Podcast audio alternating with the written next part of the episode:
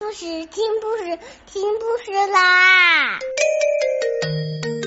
重要的事情说三遍，小屁哒啦啦，再再见！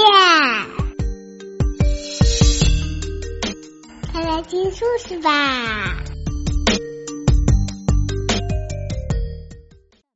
If you grow up somewhere where everybody wears a huge ring through their nose, or is tattooed from top to toe, then that seems as beautiful. What everyone sees beautiful is often just as familiar, and so you find it beautiful too.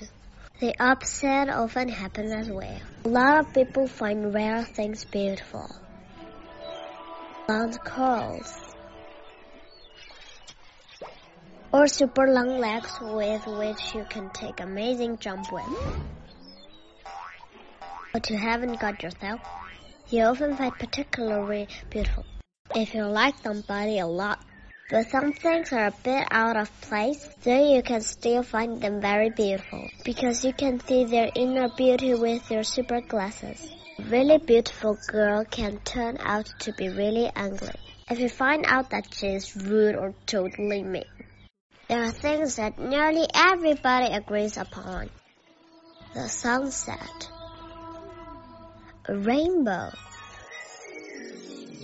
Or when a face has very even features. Some people say beauty is in the eye of the beholder. They say that because the eye is unique. Everybody sees things differently, like through colored glasses. Taste, for example, colors the glasses. Beauty can be overwhelming and take strange paths.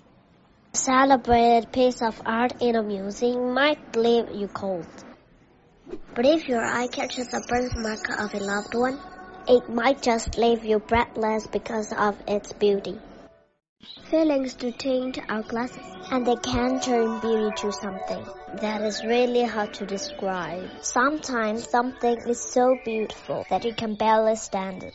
And your emotion expands like an elephant and crushes you so hard that you have to cry. Unfortunately, feeling can be quite stupid as well. The glasses go crazy. They are tinted poo brown. A tiny spot makes you feel like you are just made of spots. And you feel like the ugliest person in the whole wide world. That's a bad case of optical illusion. It's mostly because you can't stand yourself at that moment. If this happened to you, just stand back, clean your glasses, and think of all your good points in your strengths. You and your beautiful thought will make things right. Much better than cosmetic surgeon ever could.